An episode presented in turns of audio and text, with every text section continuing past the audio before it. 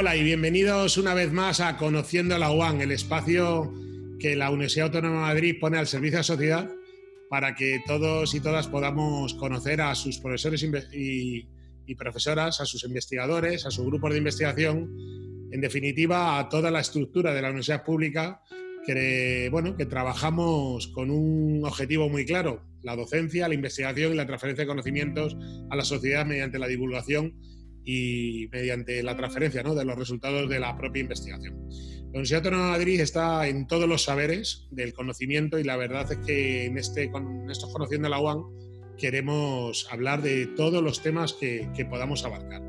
Y hoy vamos a hablar de un tema pues, que, pues, que es también muy interesante, ¿no? como tiene que ver con el español y el español y el medio rural y todas las investigaciones que se han hecho eh, en este contexto. Hoy he invitado a, la catedrática Inés Fernández Ordóñez. Hola, ¿qué tal Inés? Hola, ¿qué tal Fidel? Muchísimas gracias Inés eh, por estar hoy en Conociendo la UAN con nosotros y permíteme que te presente a toda nuestra audiencia. Inés Fernández Ordóñez es catedrática de lengua española de la Facultad de Filosofía y Letras de la Universidad Autónoma de Madrid. Ella es filóloga hispánica y especialista en dialectología del español, tanto de, actual como en su rama y vertiente histórica. Desde el año 2008 ocupa el sillón P de la Real Academia eh, Española, de la, de la RAI.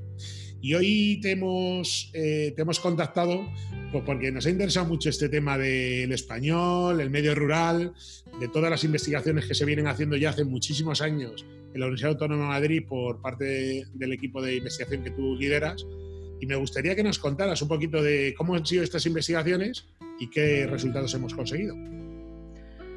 Pues estas investigaciones en realidad comenzaron cuando se me asignó, cuando empecé a ser profesora y se me asignó la asignatura de dialectología.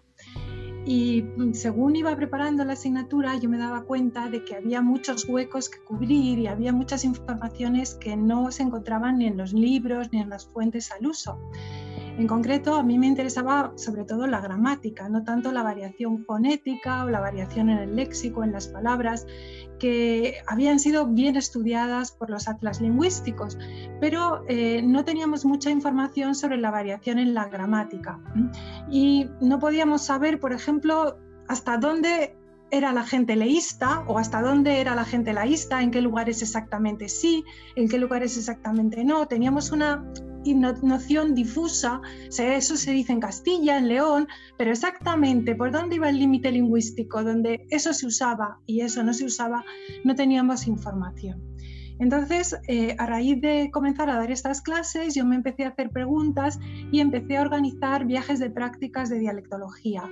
Creo que nuestra universidad es la única de toda España que ha organizado con regularidad viajes prácticas de campo de dialectología a lo largo de los últimos 25 años.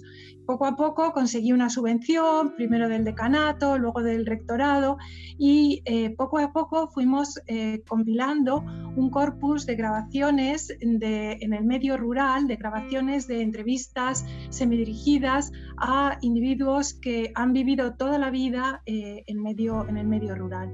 El objetivo de estas grabaciones será investigar, indudablemente, eh, la variación gramatical, es decir, aquello que eh, no se reflejaba en otras fuentes de información dialectal.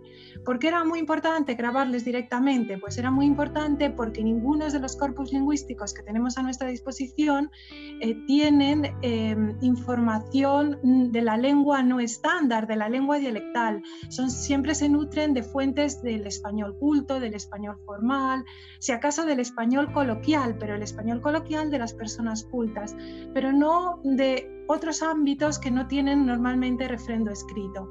Entonces em, eh, empezamos así a grabar y hemos grabado a lo largo de 25, ahora creo que ya son 30 años, y hemos podido cubrir toda la superficie de la península ibérica, eh, todas las Islas Canarias en los últimos años, gracias a nuestra colaboración, sobre todo con grupos de Bélgica y Suiza, que nos han permitido financiar esas encuestas, que para nosotros eran muy caras, y realmente ahora solamente nos queda por cubrir la provincia de Gerona y un par de las Islas Baleares.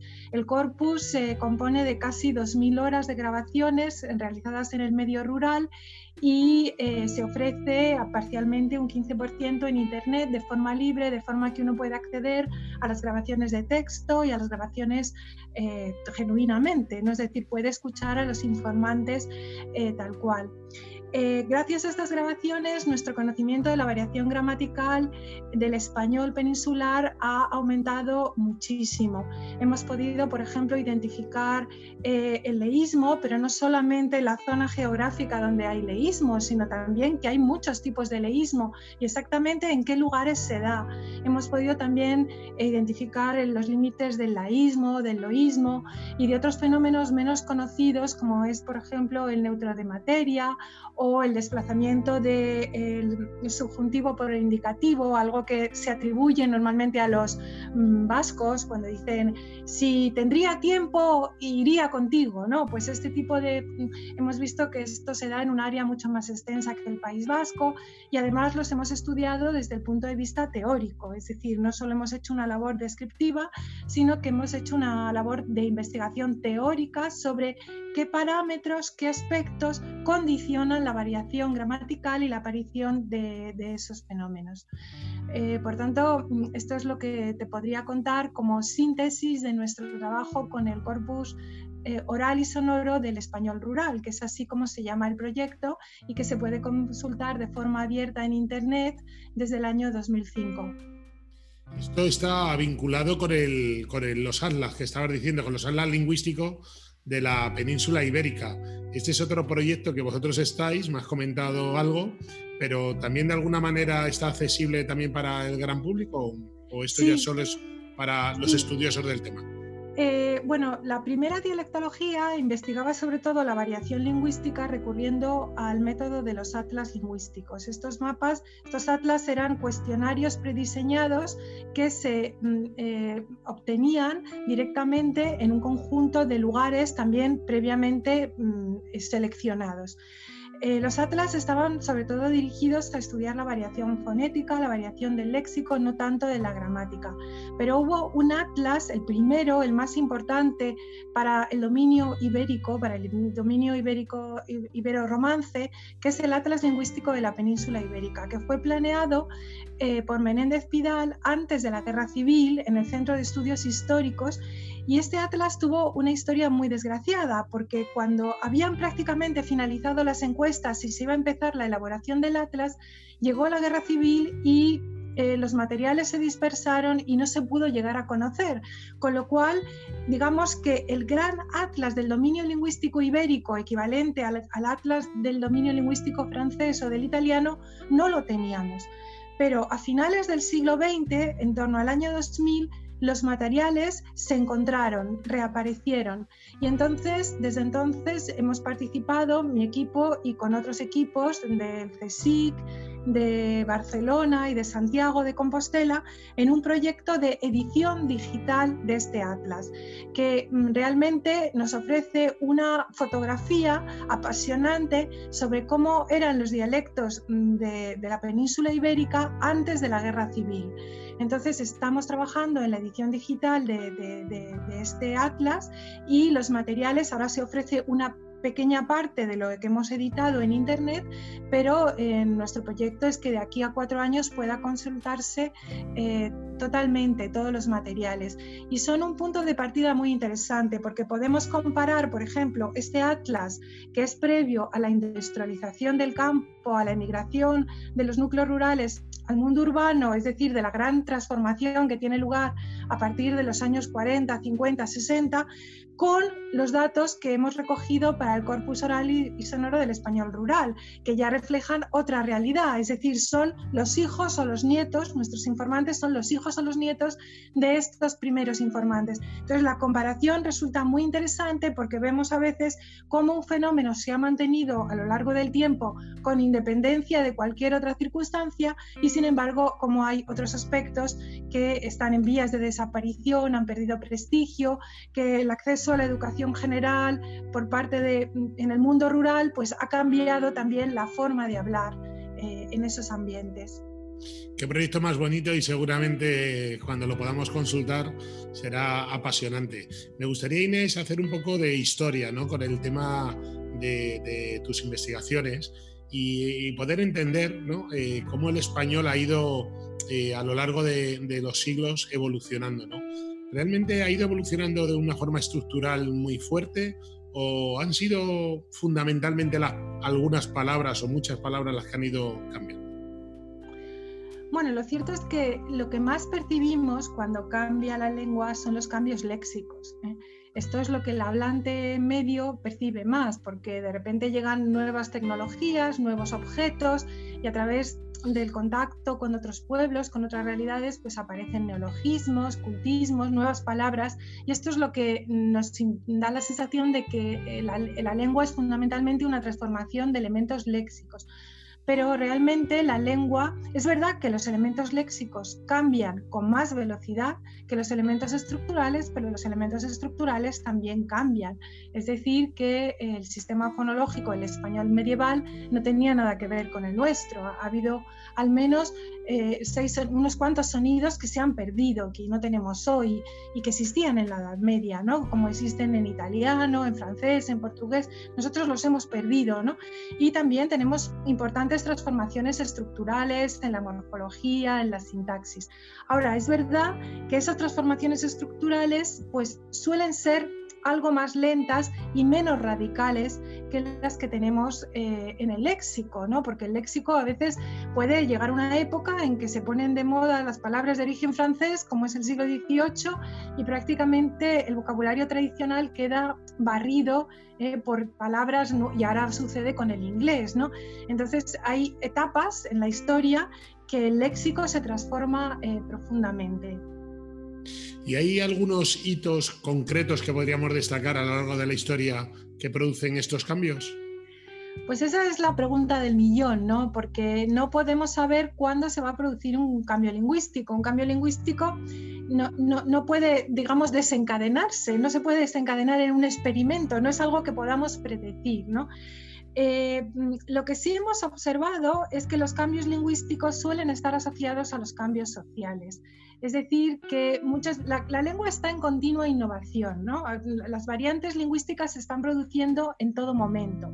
Continuamente se producen innovaciones y pequeños cambios lingüísticos, pero el cambio solo tiene lugar cuando esa innovación que afecta a un individuo o a un grupo de individuos se hace general. ¿Eh?